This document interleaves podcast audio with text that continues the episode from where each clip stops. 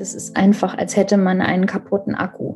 Also es ist natürlich Quatsch, den Menschen mit einem Gerät zu vergleichen, aber wenn man es tut, dann gibt es ja Geräte, die ähm, man aufladen kann und dann funktionieren sie erstmal wieder eine Weile, bis man sie wieder aufladen muss. Und so ein bisschen stimmt diese Analogie. Bei mir ist halt der Akku kaputt. Ich kann sozusagen nicht zu 100 Prozent laden, sondern vielleicht nur zu 30 Prozent. Und was es eigentlich macht, ist, dass man, also alle Sinnesreize von außen will man nicht mehr haben. Man schottet sich komplett ab. Man kann eigentlich nicht mehr als liegen und diesen Zustand aushalten. Es fühlt sich an wie ein Bienenschwarm, der in mir drin tobt. Und gleichzeitig bin ich aber unendlich erschöpft. Synapsen. Synapsen. Ein Wissenschaftspodcast von NDR Info. Erschöpfung, Atemnot, Konzentrationsprobleme. Viele Menschen klagen über Spätfolgen ihrer Corona-Infektion. Schätzungsweise eine halbe Million Menschen leidet in Deutschland unter Long-Covid. Momentan ist das eher noch ein Sammelbegriff als eine ausgereifte Diagnose. Denn die Wissenschaft muss eben noch viele Daten sammeln und ist aktuell dabei, das Krankheitsbild zu erforschen. Und damit willkommen bei Synapsen. Ich bin Lucy Kluth. Unter anderem versuchen Forschende in Niedersachsen mehr über Long-Covid herauszubekommen. Drei Hochschulen haben sich dort zusammengeschlossen. Sie suchen Antworten darauf, was genau Long-Covid ist und welche Therapien Betroffenen helfen können. Die Studie, die dabei entsteht, ist ein Schwerpunkt heute in unserem Synapsen-Podcast. Und wir wollen wissen, können Long-Covid-PatientInnen aktuell überhaupt ausreichend versorgt werden und welche Folgen hat die Erkrankung? Heute fokussieren wir uns also auf einzelne Aspekte und mehr Details rund um Long-Covid gibt es bald noch in einer Sonderfolge des NDR Info Podcasts Coronavirus Update, den ihr bestimmt kennt. Und der Kollege, der uns heute seine Recherchen mitgebracht hat, kommt aus der Universitätsstadt Göttingen. Er berichtet als Journalist für NDR Info, auch für das Wissenschaftsressort, hat aber eigentlich mal Volkswirtschaftslehre studiert. Herzlich willkommen, Frederik Schulz-Greve. Schön, dass du da bist. Hallo. Frederik, dass du VWL studiert hast, habe ich natürlich nicht ohne Grund erwähnt. Dir ist das Thema Long-Covid nämlich zuerst vor allem als ein ökonomisches aufgefallen, hast du mir vorher erzählt. Ja, also tatsächlich bin ich auch dadurch auf das Thema gekommen. Ich habe letztes Jahr im November einen Beitrag über eine Long-Covid-Studie der Uni Medizin Göttingen, der Medizinischen Hochschule Hannover und der Ostfalia Braunschweig-Wolfenbüttel gemacht. Und damals stand die Studie noch in den Startlöchern und die ForscherInnen waren noch auf der Suche nach TeilnehmerInnen. Und beim Interview mit den ForscherInnen über den Ablauf und die Erwartungen der Studie erwähnten sie wiederholt eine Versorgungsproblematik. Und da wurde ich als Ökonom dann hellhörig und habe angefangen, zu dem Thema zu recherchieren. Und welche Versorgungsproblematik meinten die ForscherInnen? Seit zwei Jahren leben wir mit der Pandemiesituation. Mittlerweile haben wir Impfstoffe und es wurde und wird weltweit sehr viel über das Virus geforscht. Wir wissen aber recht wenig über das, was nach der Infektion kommt. Wenn ich jetzt eine Corona-Infektion durchmachen würde, dann gelte ich statistisch als genesen, wenn ich nicht mehr infektiös bin. Aber vielleicht fühle ich mich ja trotzdem weiterhin krank. Und so geht es derzeit einfach vielen Menschen. Und diese Spätfolgen werden immer wieder unter dem Begriff Long-Covid zusammengefasst. Mhm. Du hast gesagt, viele. Wie viele Menschen betrifft das denn? Ja, das ist keine ganz leichte Frage. Es gibt dazu ganz unterschiedliche Zahlen. Also es gibt Studien, die schätzen, dass 10 bis 15 Prozent aller Covid-19-Erkrankten unter Spätfolgen leiden. Aber es gibt auch Studien, die 40 Prozent schätzen. Und bei den Studien kommt es immer so ein bisschen auf die Kriterien an. Mhm. Also wie ist die Studie konzipiert, welche Daten werden genutzt, wie viele Menschen haben an der Studie teilgenommen, haben vor allem Männer oder Frauen teilgenommen und wie alt sind die TeilnehmerInnen zum Beispiel auch. Eine wichtige Frage ist auch, welche Symptome wurden hier abgefragt? Weil im Zusammenhang mit Covid-19 oder halt auch Long-Covid gibt es natürlich auch ganz viele Symptome, mhm. die da eine Rolle spielen. Und noch wichtiger, gibt es eine Kontrollgruppe.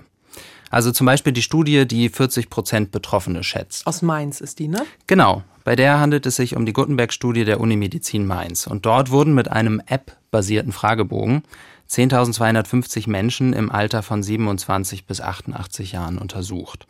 Die TeilnehmerInnen mussten selbst einschätzen, wie sie bestimmte Symptome wahrnehmen. Und dabei wurde dann zwischen drei Gruppen unterschieden. Menschen, die eine Covid-19-Infektion durchgemacht haben und einen PCR-Testnachweis haben. Menschen, die unwissentlich eine Covid-19-Infektion durchgemacht hatten. Und dann gab es noch eine Kontrollgruppe, also Menschen, die keine Covid-19-Infektion durchgemacht hatten.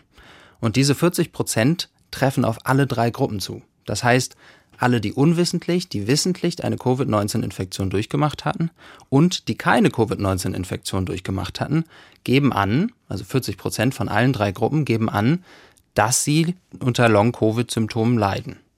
Unter den Teilnehmenden der Studie sind tendenziell häufiger Frauen betroffen als Männer und das Alter spielt dabei keine so große Rolle. Spannend ist aber auch, dass die Anzahl der Symptome im Zeitverlauf sinkt. Aber das klingt ja seltsam, dass Menschen, die eine Covid-19-Erkrankung durchgemacht haben und auch Menschen, die keine durchgemacht haben, von Long-Covid-Symptomen berichten. Ja, vielleicht kann ich dazu so ein kleines Beispiel machen. Nehmen wir das Symptom Erschöpfung. Ich selbst habe keine Covid-19-Infektion durchgemacht. Würde ich jetzt aber gefragt werden, ob ich mich erschöpft fühle, würde ich das auf jeden Fall bejahen. Also bei mir hängt das aber mit der generellen Pandemiesituation zusammen. Ich weiß nicht, ob dir das auch so geht, dass du dich im Zusammenhang mit der Pandemiesituation auch mal erschöpft fühlst. Kann ich gut nachvollziehen. Für mich ist es eher eine Müdigkeit, weil es sich so lange hinzieht. Das ist das eher so bei mir, mhm. würde ich sagen. Und ich glaube, also bei Menschen, die eine Covid-19-Infektion durchgemacht haben, spielt die Pandemiesituation wie bei uns beiden auch eine Rolle aber die Spätfolgen der Erkrankung auch oder vielleicht auch viel mehr, weil diese Erschöpfung ist auf jeden Fall eine ganz andere als die, die wir kennen, die durch die Pandemiesituation kommt. Und da kommen wir vielleicht zu dem Problem, dass wir überhaupt nicht genau wissen, was Long-Covid eigentlich ist und was die medizinische Ursache für diese Symptome sind. Es gibt halt einfach auch keine Untersuchung, die die Diagnose von Long-Covid ermöglicht. Long-Covid wird derzeit nur als Ausschlussdiagnose diagnostiziert. Wenn es keine andere Erklärung für die Symptome gibt, die vorliegen, dann könnte es sich um Long-Covid handeln. Das ist diese Ausschlussdiagnose. Das heißt aber auch, dass es Menschen gibt, die sich krank fühlen, die aber keine eindeutige Diagnose bekommen. Mhm.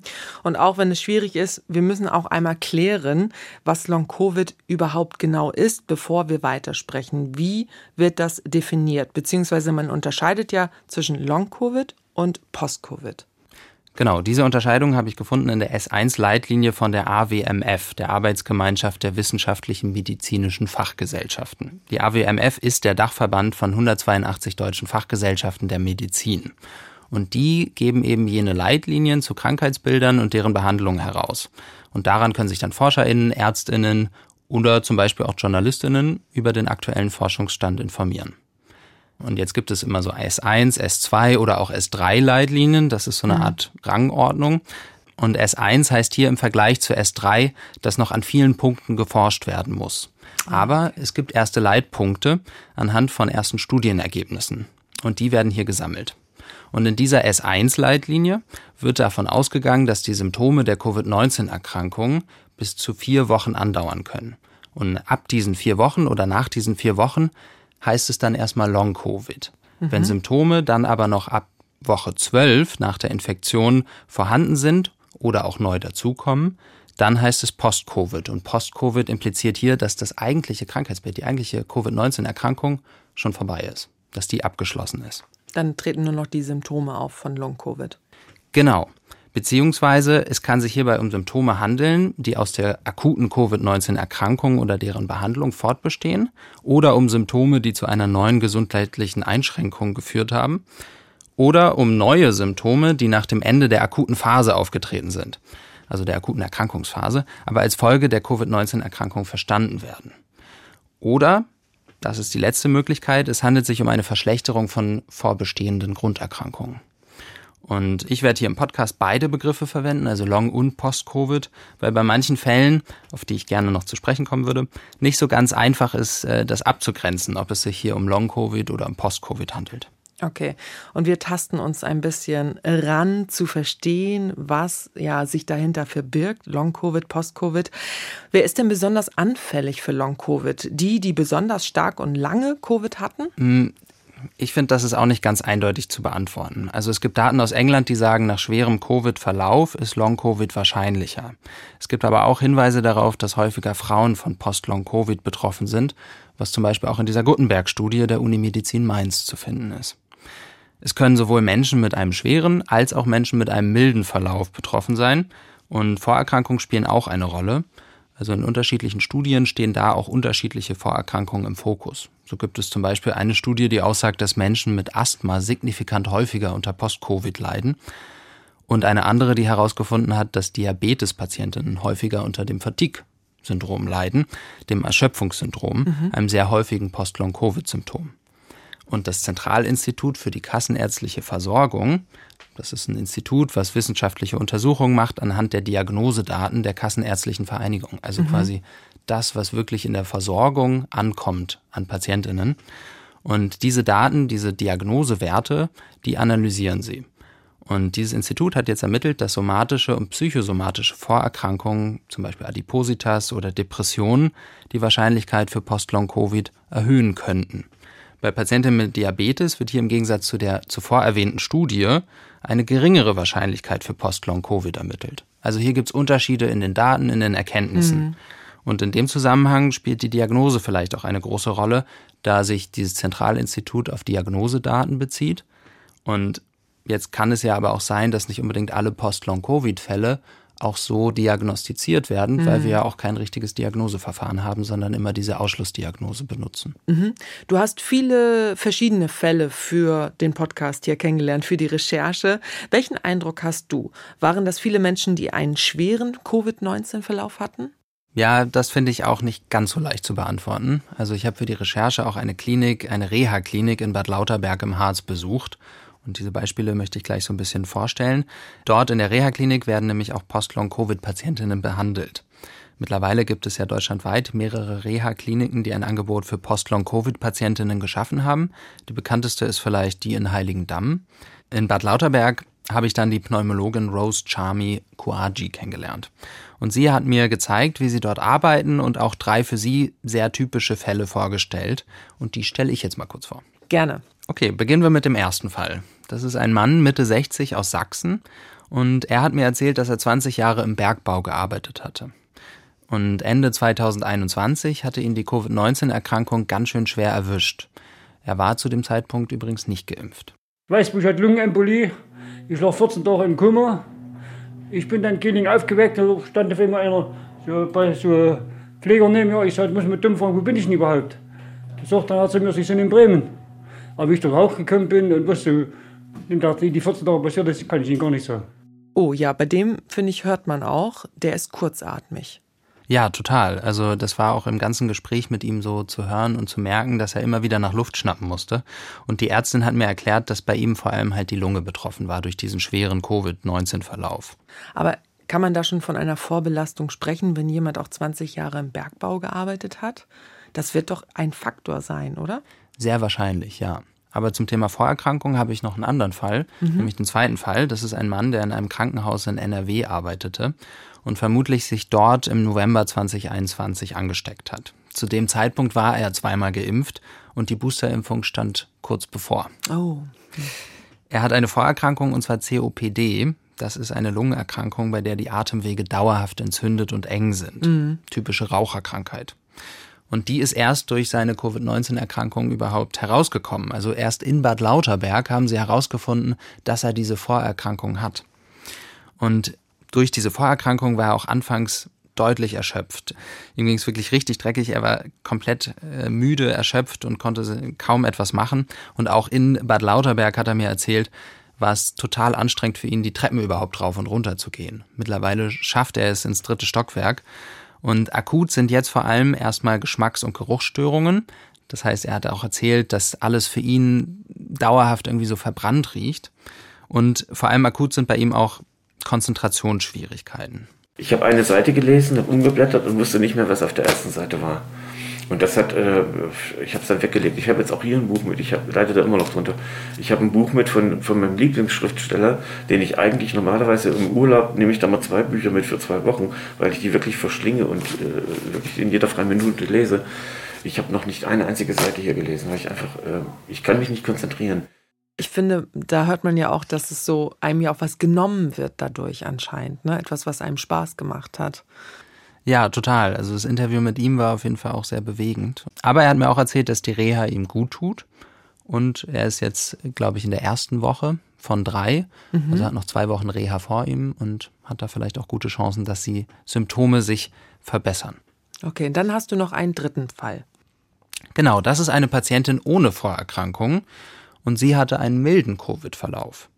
Nach vier bis acht Wochen nach der Covid-Infektion traten dann bei ihr die ersten Folgesymptome auf. Ja, erstmal braucht man ja, ähm, muss man merken, dass man äh, Long-Covid hat, weil ähm, bei mir lief die Krankheit etwas anders ab als so vielleicht manchmal beschrieben. Also diese Atemstörung hatte ich nicht, sondern bei mir waren das Schmerzen, Schmerzverstärkungen.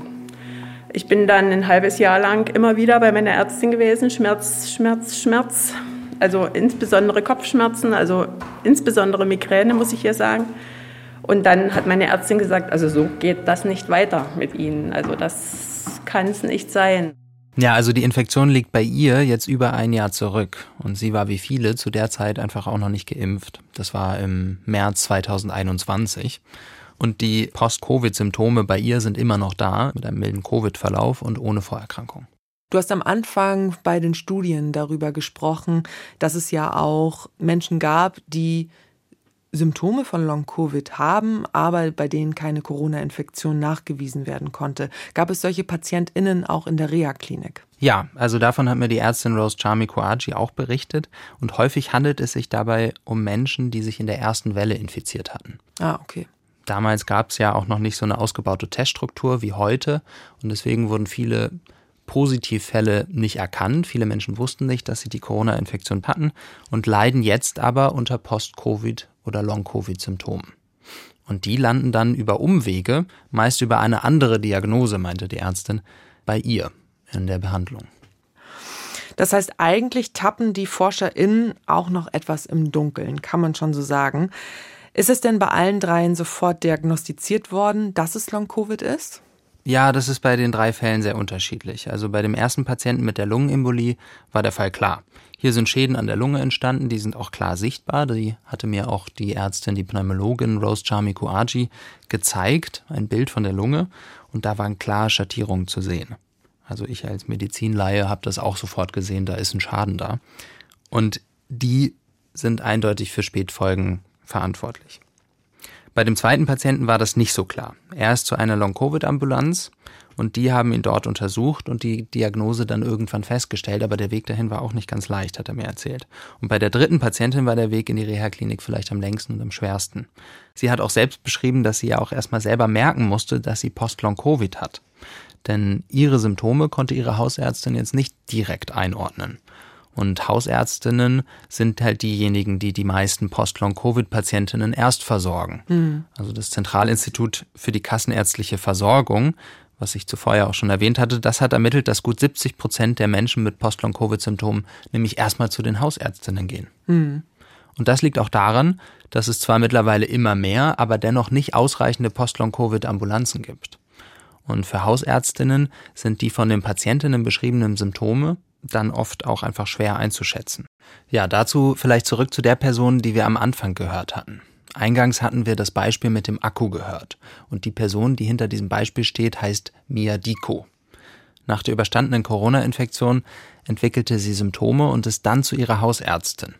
Sie ist Synchronsprecherin und Sängerin und aufgrund ihrer Erkrankung hatte sie eine Initiative gegründet, die sich nämlich für Menschen mit Post-Long-Covid einsetzt. Und sie hat mir von ihrem Weg erzählt. Also ich war im März 2020 mit Covid erkrankt und bis zu einer richtigen Diagnose hat es dann gedauert. Ich glaube, ich habe Ende Juli dann die Diagnose bekommen und das auch nur, weil ich wirklich wahnsinnig hartnäckig war und ich zu dem Zeitpunkt auch ähm, in Anführungsstrichen das Glück hatte, dass ich zu den ersten Betroffenen zähle und dass ich in dem Maße auch noch die Chance hatte, an einen Termin zu kommen. Heutzutage ist es unfassbar schwierig, an einen Termin zu kommen. Ich war sozusagen eine der ersten Betroffenen, die auch geschaltet haben, dass das so was sein könnte. Ich wusste natürlich am Anfang gar nicht, was das ist. Ne? Ich habe auch, ähm, wie alle anderen, gedacht, huch, warum ist denn Covid nicht weg? Oder warum ist Covid jetzt wieder da? Oder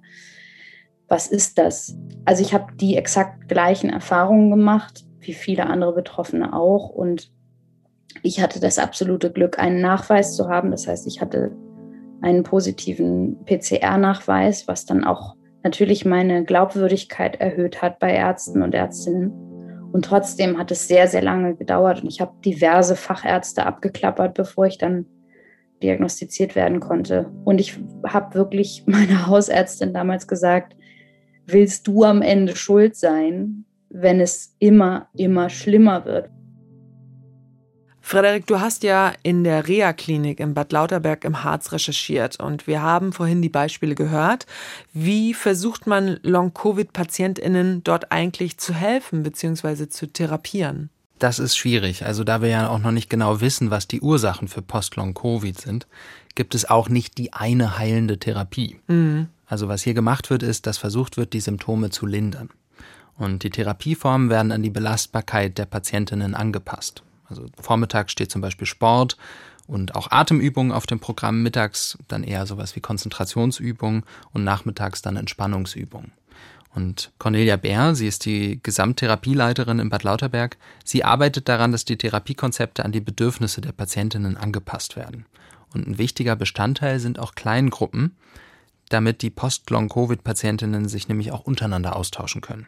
Weil das ist ganz wichtig und das haben wir auch festgestellt, weil die Patienten haben auch ganz äh, unterschiedliche Symptome. Also die kommen zu uns und äh, der eine, der hat eher äh, Probleme mit der Atmung, wobei wir festgestellt haben, dass die wenigsten Probleme mit der Atmung haben, sondern die meisten Geruchs-, Geschmacksstörungen, äh, Gedächtnisstörungen und was ganz wichtig ist und ganz äh, umfassend ist, ist die Fatigue.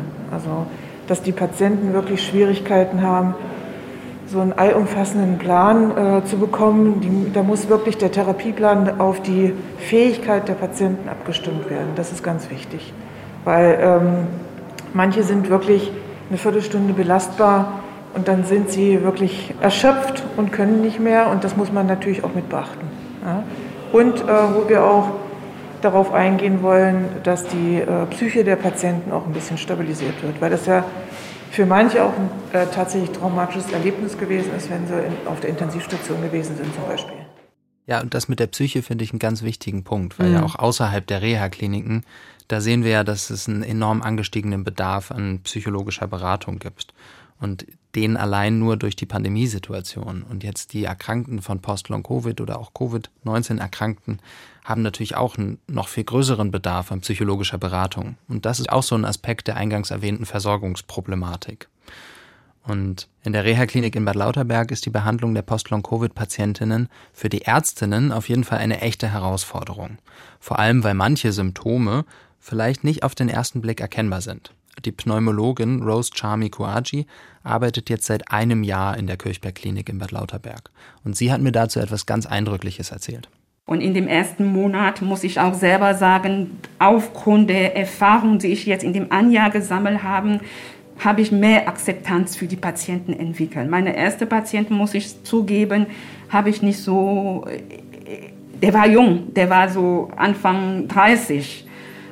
Und ich habe mich gefragt, ob der Patient nicht tatsächlich simuliert, dass er dann äh, nichts machen kann. Der war nach einer Stunde im Fitnessstudio oder also in unserer in Balance bei uns äh, war er platt. Er hat gesagt, ich kann nichts mehr machen, ich muss mich erholen bis zum nächsten Tag. Ich bin nichts mehr zu, zu nichts mehr fähig. Und danach äh, äh war ich, ich habe in dem Moment die Krankheit nicht verstanden, aber heute mit dem viel Erfahrung, mit dem viel Patienten, die ich schon betreut habe, weiß ich, es ist tatsächlich so, dass das Virus dann viel kaputt macht, dass diese chronische Fatigue-Symptom eine Realität ist. Ja, toll, dass sie so ehrlich ist, ne? Weil man kann sich das gut vorstellen, dass auch MedizinerInnen da erstmal ja vor einem Rätsel standen und das vielleicht auch erstmal gar nicht so richtig glauben konnten. Erstmal Respekt, dass man das so reflektiert dann irgendwann auch einsehen kann, dass man da vielleicht am Anfang auch nicht ganz richtig reagiert hat. Worauf die Pneumologin hinaus will, ist MECFS, myalgische Enzephalomyelitis, besser bekannt als chronisches Fatigue-Syndrom. Das bedeutet, chronische Erschöpfung ist eine Krankheit, die bisher ziemlich übersehen worden ist in der Medizin und die Long-Covid-Symptome überschneiden sich jetzt mit denen des chronischen Fatigue-Syndroms. Oder wie ist das zu verstehen? Ja, genau. Also überschneiden trifft ziemlich zu. Viele Post-Long-Covid-Patientinnen erfüllen die Kriterien für das chronische Fatigue-Syndrom. Und du hast ja schon gesagt, ziemlich übersehen bis jetzt in der Medizin. Man weiß einfach noch nicht so viel über diese Krankheit. Es wurden internationale Konsenskriterien festgelegt, um MECFS zu diagnostizieren. Mhm. Charakteristisch für MECFS ist die postexzeptionale Malaise, kurz PEM.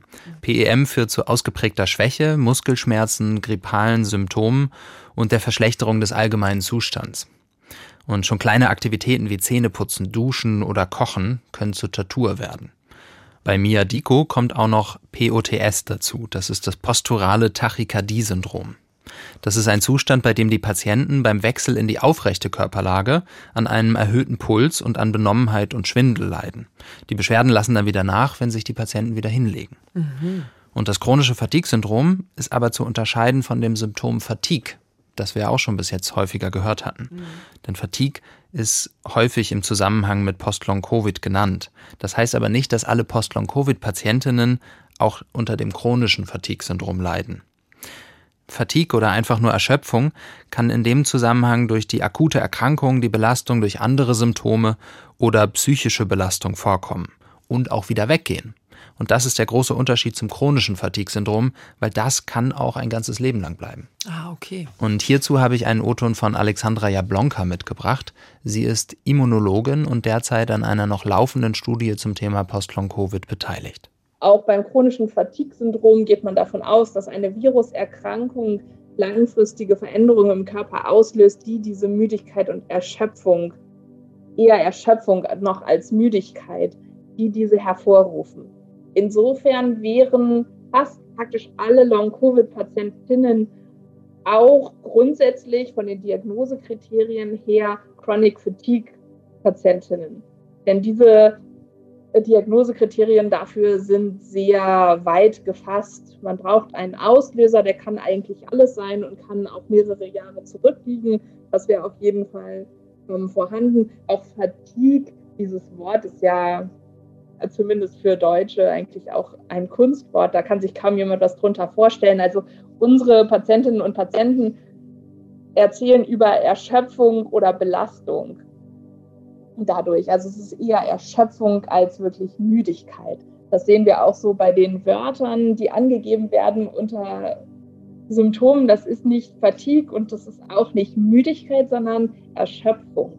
Das beschreibt es, glaube ich, am besten, diese Fatigue die wir haben. Und deshalb das chronische Fatigue-Syndrom könnte man an sich sagen, ja, ganz viele von unseren Patientinnen und Patienten erfüllen die Kriterien dafür, aber auch dabei weiß man gar nicht so genau, was das ist und man weiß auch nicht so genau, wie man das denn behandeln soll. Und ich glaube, dass es eher umgedreht sein wird, dass der Forschungsschub, der im Bereich Long-Covid jetzt kommt, einfach dadurch, dass es so häufig ist, auch den Patientinnen und Patienten mit anderen Chronic Fatigue Syndrom, wo man denkt, dass die vielleicht durch Infektionen oder ähnliches ausgelöst werden, dass das die voranbringt. Kommen wir jetzt mal zu der Studie, die du für deine Recherche begleitet hast. Die versucht ja mehr über die Symptomatik, die Ursachen dieser Symptome und mögliche Behandlungsformen von Long-Covid herauszufinden. Erstmal vorweg, wer ist für die Studie verantwortlich und seit wann werden die Daten erhoben?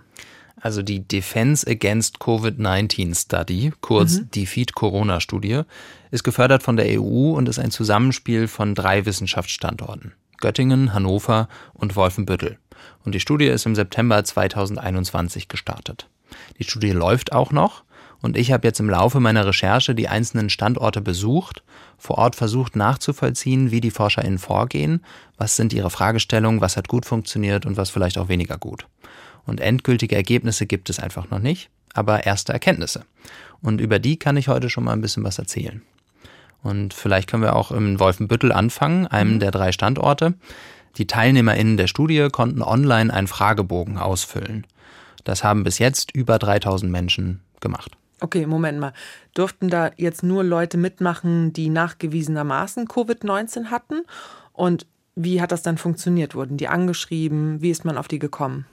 Also grundsätzlich durfte jeder und jede mitmachen. Einfach online über die Webseite, da äh, konnte man an der Studie teilnehmen. Es haben tendenziell eher jüngere Menschen teilgenommen. Das ist relativ üblich für Online-Fragebogen-Konzepte. Mhm. Insofern ist es aber auch keine repräsentative Abfrage, weil eben eher jüngere Menschen das Internet nutzen und ältere Menschen da so ein bisschen außen vor bleiben. Das Mindestalter der Studie liegt übrigens bei 18 Jahren. Das heißt, Post-Long-Covid bei Kindern spielt hier keine Rolle. Es haben auch mehr Frauen als Männer teilgenommen. Das scheint eine Tendenz bei Online-Befragungen allgemein zu sein. Ob das jetzt ein Indiz dafür ist, dass Frauen tendenziell eher von Post-Long-Covid betroffen sind, das können die Forscher anhand der Fragebogendaten auf jeden Fall nicht feststellen. Zunächst wurden in dem Fragebogen Angaben über die Corona-Infektion abgefragt. Also liegt eine Corona-Infektion vor? Liegt diese vor mit oder ohne Spätfolgen? Liegt keine Corona-Infektion vor? Oder liegt akut eine Corona-Infektion vor? Und je nachdem ist man dann in unterschiedliche Fragebogenverläufe reingerutscht quasi. Ein grobes Beispiel mache ich jetzt einfach mal, um das so ein bisschen verständlicher zu machen. Ich würde jetzt angeben, ja, ich hatte eine Corona-Infektion mit Spätfolgen und dann komme ich in einen Fragebogenteil, wo ich über die Symptome in Form einer Selbsteinschätzung abgefragt werde. Da werden dann zum Beispiel Symptome wie Fatigue, aber auch Geruchs- und Geschmacksverlust abgefragt und ich gebe an auf einer Skala, wie doll ich diese Symptome wahrnehme. Mhm. Und dann gab es auch noch als Kontrollgruppe oder Vergleichsgruppe einen Teil in dem Fragebogen für die Personen, die keine Corona-Infektion durchgemacht haben, aber die auch trotzdem nach diesen gleichen Symptomen abgefragt wurden. Mhm. Und in Wolfenbüttel werden die angegebenen Symptome dann geclustert. Das heißt, es wird untersucht, wie häufig treten die Symptome im Zusammenhang mit anderen Symptomen auf. Und warum ist das wichtig, das zu clustern? Also offiziell gibt es keine Unterteilung in verschiedene Post-Long-Covid-Subtypen und darum ist das wichtig. Also die WHO legt Codes für verschiedene Erkrankungen an. Mhm. Ärztinnen, Krankenhäuser und Co können dann, wenn sie Patientinnen behandeln, den entsprechenden Code angeben. Also wenn jetzt jemand kommt mit der Covid-19-Infektion, dafür gibt es einen Code, den geben sie dann an und dann können die Versicherungen diesen Code einsehen und rechnen dann entsprechende Leistungen für diesen Code ab. Und so können dann aber auch Daten über diese Erkrankung gesammelt werden, die dann zum Beispiel vom Zentralinstitut für die Kassenärztliche Versorgung, die Diagnosedaten verwendet, aufbereitet werden. Und für Post-Long-Covid gibt es bis jetzt nur eine Art Sammelcode und eben noch keine definierten Subtypen, also keine Einzelcodes für verschiedene Subtypen von Post-Long-Covid. Und die Forscher in Wolfenbüttel wollen mit Hilfe dieser Clusteranalyse nun versuchen, da so ein bisschen mehr eine Ordnung in diese verschiedenen Post-Long-Covid-Symptome reinzubringen. Und in wie viele und welche Cluster können sich die Symptome kategorisieren lassen? Aus den Antworten aus den Fragebögen haben sich drei Cluster herausgebildet. Ein Cluster bilden zum Beispiel die Symptome Erschöpfung, Müdigkeit, Schlafstörungen und Konzentrationsschwäche. Die treten häufig zusammen auf. Mhm. Ein anderes Cluster bilden die Symptome Tinnitus, Schwindel, Geschmacks- und Geruchsverlust, also eher so HNO-Symptome. Und das dritte, das bilden Lungen- und Herz-Kreislauf-Symptome. Und das ist jetzt vielleicht auch nicht sonderlich überraschend. Also, dass manche Symptome hier zusammen auftreten. Wer zum Beispiel wenig und nicht gut schläft, kann sich meist auch nicht gut konzentrieren. Aber die Daten bestätigen diese Zusammenhänge. Frank Lavon von der Ostfalia in Wolfenbüttel, der hat die Datenanalyse angeleitet. Und er hat mir seine Ergebnisse jetzt so beschrieben. Aber es ist eben nicht so, dass ich eben, wie gesagt, diese, was man vielleicht noch mehr gehofft hat, ich habe dieses klare Bild, hier gibt es die eine Gruppe, das sind die Leute, die irgendwie mit Lungen- und Herzproblemen zu tun haben. Und hier ist die andere Gruppe, die haben keine Lungen- und Herzprobleme, aber die haben eben Müdigkeit und so weiter und dazwischen gibt es nichts, ja, sondern das geht eben fließend ineinander über. Das ist eben die schmutzige Realität der Daten, dass man also dieses, was man oft natürlich nach außen hin kommuniziert, wenn man so eine Gruppen gefunden hat, dass sie auch perfekt getrennt sind. Das sind sie eben nicht, sondern es gibt Trends. Man ist eher in der Richtung oder man ist eher in der Richtung. Man kennt das vielleicht auch von, wenn man Charaktere beschreibt, da gibt es dann auch ehrgeizig oder überhaupt nicht ehrgeizig oder ähm, was auch immer man, man da äh, jetzt nehmen will, sondern es sind immer Schattierungen da. Das heißt, rein anhand der ausgewerteten Fragebögen konnten keine klar trennbaren Symptommuster erkannt werden. Es gibt hier einfach fließende Übergänge zwischen diesen drei Symptomgruppen, also zwischen diesen Symptomclustern. Mhm. Allerdings kann durch diese Ergebnisse gezielter nach den Ursachen für die Symptome gesucht werden. Zum Beispiel treten Symptome an der Lunge mit Herz-Kreislauf-Problemen auf, und da kann jetzt geschaut werden, ob die Lunge direkt angegriffen wurde oder ob das Nervensystem geschädigt wurde und es dadurch zu einer geringeren Versorgung der Lunge mit Sauerstoff kommt, weil das Herz-Kreislauf-System nicht richtig funktioniert. Das heißt auch, dass Symptome nicht zufällig miteinander auftreten und die ForscherInnen nicht ins Blaue hinein nach Ursachen suchen müssen, sondern eben gezielter forschen können. Mhm. Ein bisschen Detektivarbeit auch, so klingt es, sich einer Diagnose anzunähern, was es dann sein könnte, was im Zusammenhang miteinander steht. Aber gab es neben dem Fragebogen auch Untersuchungen, um zu gucken, ob die angegebenen Symptome medizinisch nachweisbar sind? Ja, die medizinische Untersuchung hat an der MHH stattgefunden, also der Medizinischen Hochschule in Hannover. Mhm. Und dort haben 150 Menschen, die den Fragebogen ausgefüllt haben, die Universitätsmedizin in Hannover besucht. Also die wurden da eingeladen und dort wurde ihr Blut, ihr Urin, ihre Hals-Nasen-Ohren-Funktion und ihre Netzhaut untersucht. Wenn du sagst, auch Blutbild wird untersucht, dann schaut man da wahrscheinlich nach Entzündungswerten. Genau. Also es gibt ganz viele verschiedene Hypothesen, zu denen ForscherInnen weltweit gerade forschen im Zusammenhang mit Post-Long-Covid. Und beispielhaft stelle ich jetzt einfach mal drei Hypothesen vor, die auch eng miteinander verbunden sind. Das ist einerseits die Immunhypothese. Das Immunsystem reagiert über und schadet dem Körper, statt ihn zu schützen. Also dauerhaft viele Antikörper und T-Abwehrzellen sind im Blut vorhanden. Mhm. Dann gibt es die Gefäßhypothese. Das heißt, dass Entzündungen der Blutgefäße im ganzen Körper vorhanden sind. Organe und Muskeln können geschädigt werden und arbeiten nicht mehr normal. Und dann gibt es noch die Nervenhypothese. Das Nervensystem ist geschädigt und ist im Dauerstress und erfüllt die Funktionen nicht mehr. Das könnte zum Beispiel dann Geruchs- und Geschmacksverluste oder auch Gedächtnisstörungen erklären. Und die Immunologin Alexandra Jablonka von der Medizinischen Hochschule in Hannover, die arbeitet mit an dieser Studie und sie sieht einen Zusammenhang zwischen diesen Hypothesen. Wir konzentrieren uns vom Grundsatz her auf die Immunhypothese, aber aus unserer Sicht ist die Immunhypothese mit der Gefäßhypothese ganz eng verknüpft. Denn wir glauben eigentlich an eine immunologische Reaktion in den kleinen Gefäßen. Dafür gibt es ja eben auch erste Hinweise darauf. Wir glauben, dass bei Long-Covid durch eine Autoimmunreaktion die kleinen Gefäße mit beschädigt werden. Und insofern ist es so ein bisschen die Verknüpfung zwischen Immun- und Gefäßhypothese. Und da liegt aus unserer Sicht zumindest bei ganz vielen Patientinnen und Patienten. Das ist ja eben auch die Frage, so ist es eine Hypothese, die wir brauchen oder brauchen wir nicht unterschiedliche, je nach Patientin und Patient?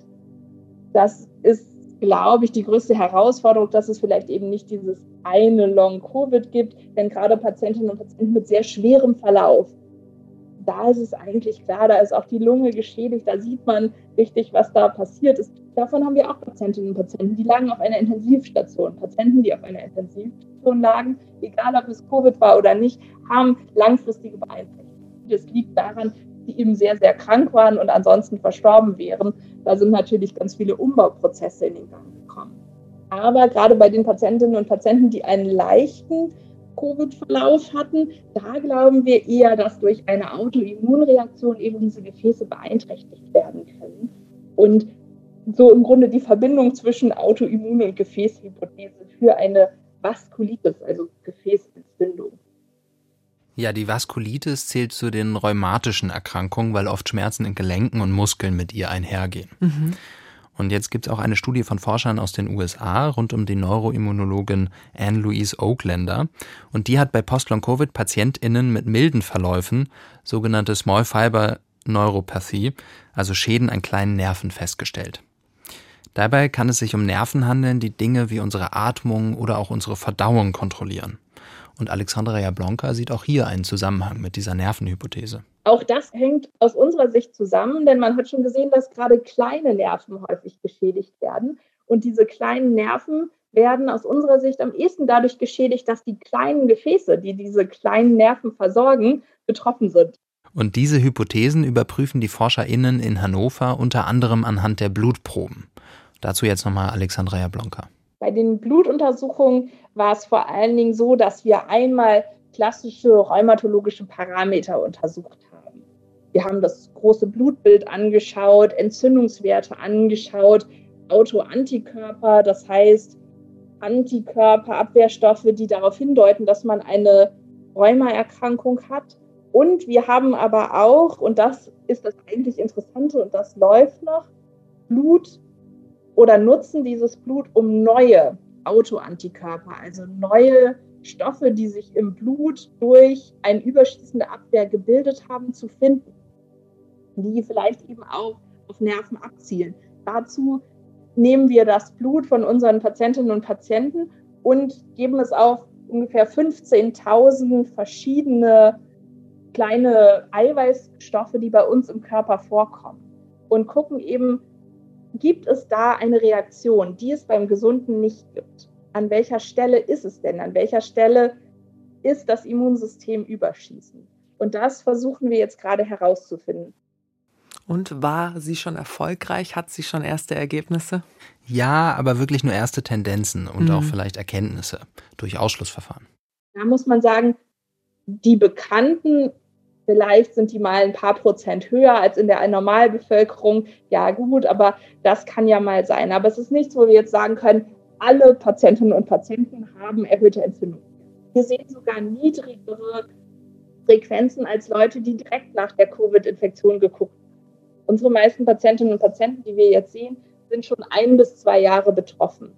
Das heißt, diese akute Immunreaktion, die viel Autoimmunität macht, also eine viel überschießende Immunreaktion, wie man sie direkt sieht nach einer Infektion und nach einer Entzündung, was aber immer so ist. Die sehen wir bei jeder Infektion, jede Entzündung kann sowas machen, aber das scheint nach und nach ein bisschen abzuebben. Denn wir sehen das seltener, als das Kollegen gesehen haben, die wirklich in der Akutsituation geschaut haben.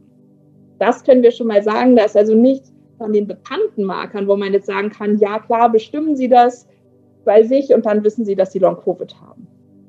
Das können wir jetzt schon mal sagen. Da ist also nichts dazwischen, wo man eindeutig sagen kann, ja, das ist bei allen erhöht, das ist der Marker, den kennen wir schon. Das heißt, wir glauben, dass wir den passenden Marker noch nicht kennen, was ja auch sinnvoll wäre. Es gab vorher noch kein Long-Covid und dass wir den erst noch finden müssen. Und dass eben die klassischen Blutwerte uns das noch nicht zeigen. Ja, und diesen passenden Marker gilt es nun zu finden. Es gab vorher noch kein Long-Covid, sagt Alexandra Jablonka. Und ich finde, das ist wichtig zu betonen, so wie ich vorhin meinte, dass es Detektivarbeit ist. Es ist ein bisschen die Suche auch nach der Nadel im Heuhaufen. Man hat auch Urin, HNO und Netzhautuntersuchungen durchgeführt. Was hat man sich denn davon erhofft? Ja, die Urinuntersuchung hat den Hintergrund, dass die ForscherInnen gucken möchten, ob sich beim Stoffwechsel der PatientInnen etwas verändert hat. Mhm. Außerdem wird getestet, ob Hunde den Urin von Post-Long-Covid-PatientInnen anhand vom Geruch von gesundem Urin unterscheiden können. Hunde? Ja, das sind die Hunde der Tierärztlichen Hochschule in Hannover und die konnten schon erfolgreich SARS-CoV-2 von anderen unterscheiden. Ja, und die Hunde riechen dabei aber nicht die Viren selbst, sondern organische Verbindungen, die bei Stoffwechselvorgängen nach Viruserkrankungen eben entstehen können. Und damals wurden Speichelproben und infizierte Zellkulturen benutzt und jetzt will man es mit dem Urin versuchen. Also wenn bei Post-Long-Covid-Patientinnen ebenfalls kleine Stoffwechselveränderungen vorliegen, dann könnten die Hunde das eben erschnüffeln. Ergebnisse gibt es hier aber leider auch noch nicht. Und in dem Online-Fragebogen wurden auch die HNO-Symptome abgefragt, also Hörverlust, Tinnitus, Schwindel, Geschmacks- und Geruchsverlust. Und diese Symptome sollen nun quantifiziert werden. Das heißt, die Selbsteinschätzung wird medizinisch überprüft, um herauszufinden, ob zum Beispiel der Schwindel wirklich durch eine Fehlfunktion des Gleichgewichtsorgans ausgelöst wird oder durch etwas anderes. Ich habe hier auch so ein Hörbeispiel von diesen Untersuchungen mitgebracht. Genau, vielleicht drehen Sie sich mit dem Stuhl einmal ein bisschen zu mir. ah, da wird jetzt ein Patient oder eine Patientin untersucht, ja? Ich halte Ihnen diesen genau, also am Anfang, das war so eine Plastiktüte mit äh, ähm, Riechstiften, also Geruchsstiften. Mhm. Und die werden jetzt der Patientin immer unter die Nase gehalten und sie muss erkennen, um was es sich handelt. Pfirsich, Apfel, Zitrone oder Grapefruit? Pfirsich, Apfel, Zitrone oder Grapefruit, sagt sie gerade. Grapefruit. Falsch, war Zitrone. Uh. Honig, Vanille, Schokolade oder Zimt? Zimt? Ja. Zimt, richtig? sagt sie. Ah, richtig, ja. Und Geruchs- und Geschmackstests, das ist ja vielleicht naheliegend mhm. bei ähm, Corona und Long-Covid, Post-Covid.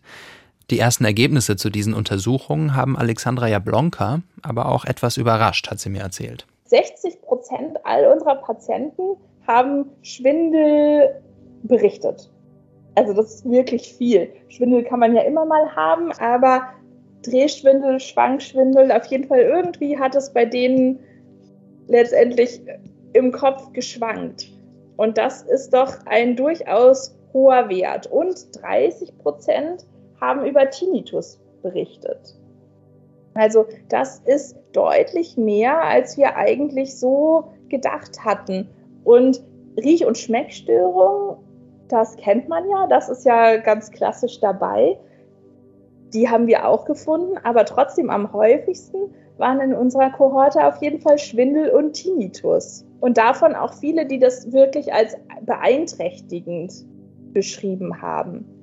Insofern ähm, haben wir da eigentlich eine andere Richtung noch zusätzlich gefunden im HNO-Bereich, neben diesem klassischen Riechschmeckstörungen. Also aus unserer Sicht passt das ganz gut dazu, dass man eben auch diese Gefäßentzündung, diese Vaskulitis hat.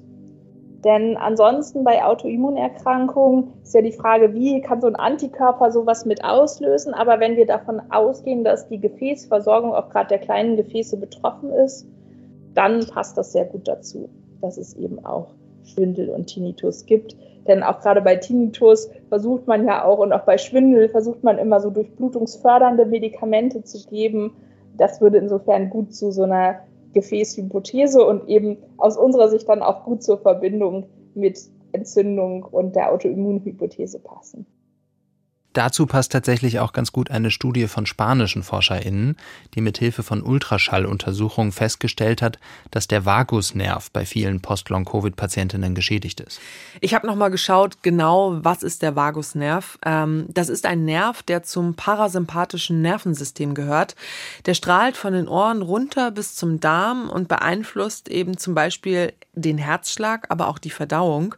Ganz vereinfacht ausgedrückt. Und inwiefern war der jetzt bei den Betroffenen geschädigt? Also bei vielen hat man gesehen, dass da eine Verdickung dieses Nervs vorliegt. Und das spricht für eine Entzündung mhm. und dann auch zu einer Dysfunktion von diesem Nerv. Das heißt, Schluckbeschwerden, plötzliches Herzrasen oder auch beeinträchtigte Atmung hat man da gefunden bei den Patientinnen.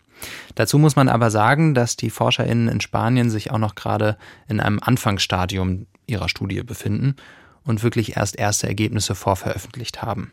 Und bis jetzt haben sie auch nur sehr wenige Patientinnen untersucht. Also bis jetzt sind es 22 und nur sechs dieser 22 weisen diese Dysfunktionen auf. Mhm. Die ForscherInnen in Hannover, das haben sie mir erzählt, finden diese Studie aber sehr interessant. Ja, wir haben in der Tat schon überlegt, ob wir das irgendwie reproduzieren können und bei unseren Patientinnen und Patienten auch mal messen. Dort hat man ja auch mittels Ultraschall eben geschaut, wie die Funktion dieses Vagusnerven ist. Wir glauben auch, dass das autonome Nervensystem, das ist ja der Vagusnerv, also das, was eben auch ganz viele Funktionen in unserem Körper, Herzklopfen, Durchfall verursacht, dass das mit betroffen ist. Das sehen wir auch in unseren Symptomen. Das ist auch eine häufige Nennung. Und auch dieses autonome Nervensystem, also Sympathikus, Flucht, Kampf, diese Aktivierung und eben auch die Deaktivierung dann dass die irgendwo außer Kontrolle geraten sein könnten, das passt ja zu ganz vielen Symptomen zur Fatigue. Neben dieser Müdigkeit, Abgeschlagenheit, da ist ja irgendwas über oder falsch aktiviert. Herzklopfen gibt es halt häufig auch. Durchfälle sehen wir häufig, also dass da irgendwas in diesem autonomen Nervensystem durcheinander geraten ist, ist relativ wahrscheinlich. Ist nur die Frage, wie kann ich das gut zeigen? Und da war diese Studie mit dem Vagusnerven natürlich sehr, sehr interessant, weil das nicht so einfach ist zu messen. Wir haben für andere Bestandteile auch des Nervensystems bessere Untersuchungsmöglichkeiten. Da kann man so einen Stromschuss durch einen Nerven schicken und sagen, ja, der funktioniert oder er funktioniert nicht. Aber fürs autonome Nervensystem gibt es nicht so gute Messmethoden oder zumindest nicht so gut etablierte Messmethoden. Deshalb war die Studie mit dem Vagusnerven da sehr interessant. Am meisten überrascht hat mich bei deiner Aufzählung der ganzen Untersuchungen, dass auch die Netzhaut untersucht werden muss. Warum das? Ja, das hat mich äh, am Anfang auch sehr überrascht. Ich hatte da einen Interviewtermin mit den ForscherInnen in Hannover und dann habe ich da erstmal ganz lange mit einer Vertreterin der Firma Zeiss gesprochen. Mhm. Sie ist für ein ganz bestimmtes Gerät zuständig. Das Gerät gibt es derzeit ungefähr 200 Mal weltweit und wurde nur für diese Studie jetzt nach Hannover gebracht. Und es ähnelt so ein bisschen dem, was man vielleicht vom Augenarzt kennt. Ja. Also es ist ein weißer Kasten mit zwei Gucklöchern und in die guckt man rein und sieht vor allem rotes Licht. Und dieses Gerät macht dann ein Bild von der kompletten Netzhaut. Und das ist nämlich auch das Besondere, weil beim Augenarzt oder der Augenärztin wird meist nur ein kleiner Bildausschnitt von der Netzhaut untersucht. Und Diese Netzhaut ist aber ein guter Spiegel eigentlich für unser komplettes Gefäßsystem im ganzen Körper. Ah, okay. Und da sieht man nämlich ganz viele kleine Arterien und Venen. Und wenn man da jetzt ein Bild macht, kann man untersuchen, ob die sich im Durchmesser vermindert haben. Und damit kann man eben diese Gefäßhypothese, von der wir schon viel gehört haben, untersuchen und könnte rein theoretisch auch dieses Gerät einsetzen, um Post-Long-Covid vielleicht zu diagnostizieren. Und bei der Untersuchung sind die ForscherInnen jetzt aber auf ein unerwartetes Problem gestoßen, hat mir Alexandra Jablonka erzählt. Ja, da sind wir gerade äh, super dabei und haben eben auch schon verschiedene Algorithmen. Das ist nicht so einfach. Man kann die nicht per Hand zählen, das sind viel zu viele, sondern auch da brauchen wir künstliche Intelligenz und automatische Bilddatenauswertung. Da arbeiten wir mit Professor Hohmann von der Fachhochschule in Hannover, der eben ein Spezialist in medizinischer Bilddatenanalyse ist und mit den Augenärzten aus der Uni Göttingen zusammen. Und dort haben andere Studien gefunden, dass Arterien und Venen in ihrem Durchmesser vermindert sind.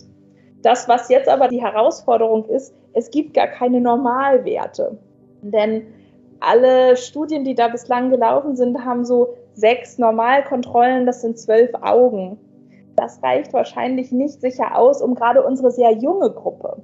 Denn diese Veränderungen hängen auch mit dem Alter zusammen und die klassischen bei Augenärzten untersuchten Patientinnen und Patienten sind ja so 80 Jahre, haben eine Makuladegeneration, haben ja Augenerkrankungen. Und es war jetzt erstmal die Herausforderung, erstmal zu finden, was ist denn überhaupt normal? Und dazu haben wir auch nochmal so gute 100 gesunde altersentsprechende Kontrollen erstmal untersucht, um erstmal herauszufinden, was ist denn normal? Ja, schönes Beispiel dafür, wie komplex es ist, eine Diagnose für eine neue, neue Krankheit oder ein neues Krankheitsbild zu erstellen überhaupt. Total. Wobei das mit dieser Diagnose, es könnte halt auch nur ein Indiz sein. Also mhm. Also man kann jetzt am Ende nicht zu 100 Prozent sagen, wenn man diese Augenuntersuchung macht, okay, diese Person hat Post-Long-Covid und diese nicht. Weil es kann ja auch andere Gründe dafür geben, warum zum Beispiel die Gefäße im Augenhintergrund geschädigt sind. Ja. Die Studie wurde ja auch noch am Standort Göttingen durchgeführt. Dort hat man sich aber eher mit den sozialen Folgen von Long-Covid beschäftigt. Warum ist das wichtig zu erforschen? Naja, also hier steht die Frage im Vordergrund, wie geht es den Menschen eigentlich, die unter Post-Long-Covid-Symptomen leiden?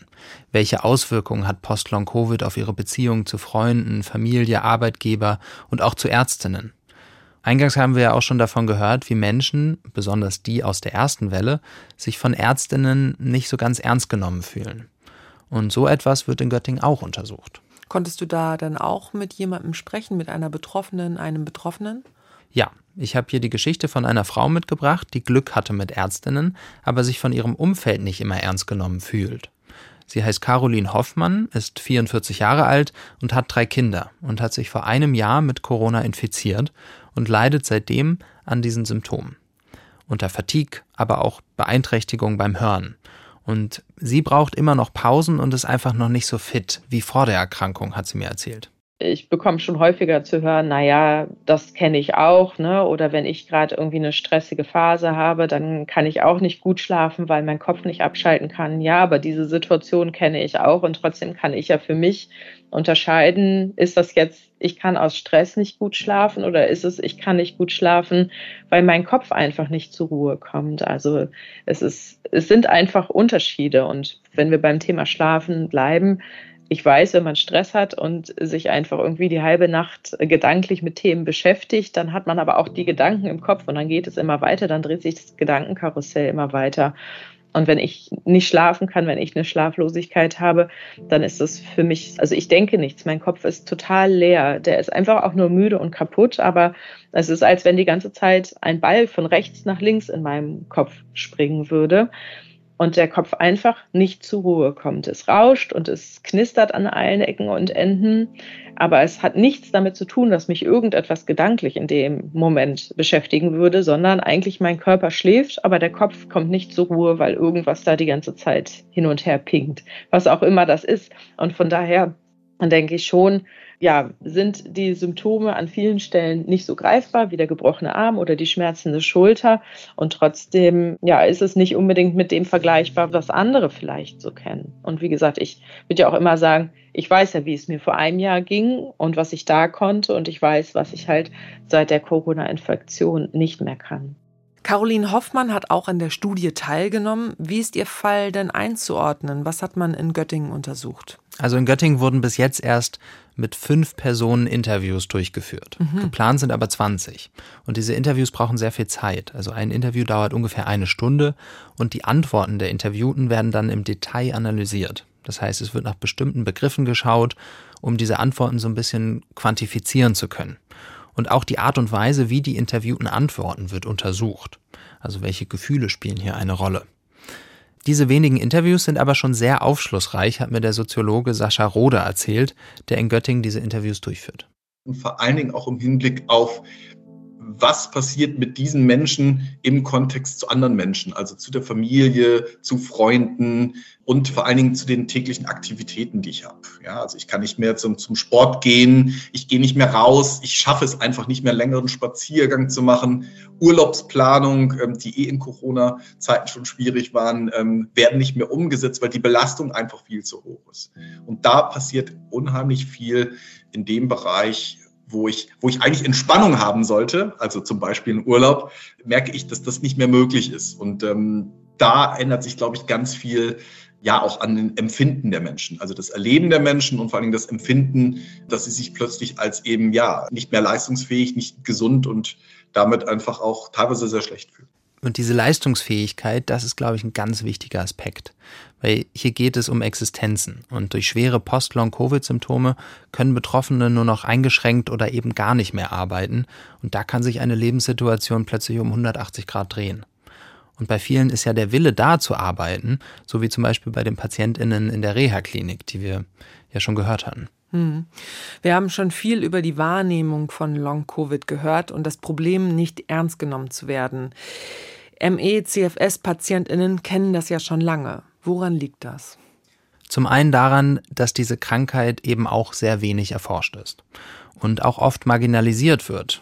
Es gibt aber auch noch einen anderen Aspekt und hierzu würde ich gerne einen Ausschnitt aus dem Interview mit Mia Diko einspielen.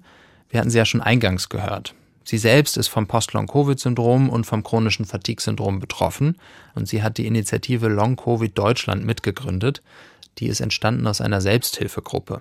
Und dort werden Informationen rund um Post-Long-Covid, aktuelle Studien, andere Selbsthilfegruppen, Tipps im Umgang mit Post-Long-Covid-Patientinnen für Betroffene und für Angehörige geteilt. Naja, für viele Ärztinnen sind postvirale Syndrome total neu weil sie eben nicht damit in Kontakt waren im Studium. Diese Krankheitsbilder wurden eben historisch immer marginalisiert. Den Zusammenhang, den ich da sehe, ist, dass 80 Prozent der Betroffenen von postviralen Syndromen Frauen sind. Das heißt, es gibt da einfach einen medizinischen Bias, den gibt es ja in Bezug auf andere Krankheiten von Frauen auch, wie Endometriose, dass Frauen medizinisch anders zu behandeln sind, ist eigentlich erst im Bewusstsein in den letzten Jahren gewachsen. Und dass es Krankheiten gibt, die vor allem Frauen betreffen, ist zwar eigentlich klar, aber es zeigt eben historisch, dass diese Krankheiten wirklich sehr stark unterrepräsentiert sind in der Lehre, die sind schlecht erforscht, die sind nicht bekannt. Und die Folge ist die Situation, die wir jetzt haben, dass einfach die Ärzteschaft damit überfordert ist. Das kann man denen noch nicht mal jetzt im Einzelnen anlasten. Das ist einfach ein strukturelles Problem und ein historisches Problem, was wir jetzt ausbaden. Zu dem Thema Geschlechterbias in der Medizin gibt es übrigens eine ganze Synapsenfolge. In der sind wir der Frage nachgegangen, welche Risiken es birgt, dass in der Medizin zwischen Männern und Frauen unzureichend unterschieden wird. Vielleicht sehen wir hier gerade die Risiken. In der Folge kommt auch vor, dass Autoimmunerkrankungen typische Frauenkrankheiten sind. Und es ist natürlich auch gerade irgendwie von Vorteil für MECFS-Patientinnen, dass so viel am Post-Long-Covid geforscht wird und dass das Interesse da ist, mehr über diese Krankheiten herauszufinden. Das Ziel dieser ganzen Forschungen und Untersuchungen ist ja, Long-Covid zu heilen. Aber momentan muss man ja ehrlicherweise sagen, das ist gerade nicht möglich. Oder wie ist dein Eindruck? Ja, also Symptomlinderung vielleicht, aber Heilung, dazu weiß man einfach noch zu wenig über das Krankheitsbild. Und da braucht es auf jeden Fall noch mehr Forschung. Das Forscherinnen-Team aus Göttingen, Hannover und Wolfenbüttel hat übrigens auch schon eine Folgestudie zu einer Ergotherapie-Maßnahme gestartet. Okay, das ist ja wenigstens ein bisschen praxisrelevant, würde ich sagen. Genau, und da erhofft man sich natürlich auch dann vielleicht endlich diesen Behandlungsaspekt voranzubringen. Frederik, lass uns aber am Ende der Folge nochmal auf den Anfang der Folge schauen. Da haben wir über deinen ökonomischen Blick auf Long-Covid gesprochen. Gibt es schon Prognosen, welche Auswirkungen das auf unsere Volkswirtschaft hat? Nicht so richtig, aber es gibt Studien, die den volkswirtschaftlichen Schaden berechnen, der dadurch entsteht, dass Menschen, die unter dem chronischen Fatigue-Syndrom leiden, nicht mehr arbeiten können. Und dieser liegt sogar im Milliardenbereich. Mhm. Und wir hatten ja auch schon gehört, da gibt es gewisse Überlappungen. Und viele Patientinnen haben wir jetzt auch gehört, die eingeschränkt oder eben auch gar nicht mehr arbeitsfähig sind. Und bezogen auf Post-Long-Covid könnte das eben auch Hunderttausende treffen, die hier jetzt nicht mehr in der Lage wären, am Arbeitsmarkt teilzunehmen. Oder eben auch nur noch eingeschränkt. Und das bedeutet weniger Arbeitskräfte, weniger Steuereinnahmen und höhere Kosten für Krankenunfall und Rentenversicherung. Und für die Menschen, die davon betroffen sind, die eben nicht mehr am Arbeitsmarkt teilnehmen können, ist das natürlich auch eine existenzbedrohende Situation. Und deshalb kommt hier Forschung einfach allen zugute. Je mehr Forschung, desto mehr werden wir über die Ursache von Long-Covid erfahren und dann wird man auch gezieltere Therapien und Medikamente entwickeln können. Momentan können Ärztinnen nur versuchen, die Symptome von Long-Covid zu behandeln. Frederik, danke für die eindrücklichen Beispiele, die du uns mitgebracht hast und für deine Recherche. Schön, dass du hier warst. Danke dir. Und in zwei Wochen gibt es wieder eine Folge von Synapsen in der ARD Audiothek oder auf ndr.de slash Synapsen. Dazwischen, also nächsten Freitag, könnt ihr hier erstmal wieder einen Science Slam hören. Sechs KandidatInnen treten auch in der zweiten Staffel gegeneinander an. Alle zwei Wochen einer oder eine. Und ihr könnt, wie beim echten Slam, die SiegerInnen wählen. Am Ende der Staffel auf unserer Website. Wir freuen uns, wenn ihr uns abonniert, wenn euch der Podcast gefällt, sagt es weiter und schickt uns gerne Fragen, Anregungen, Kritik oder Lob per E-Mail an synapsen.ndr.de. Schön, dass ihr dabei wart. Ich bin Lucy Kluth. Bis bald. Synapsen. Ein Wissenschaftspodcast von NDR Info.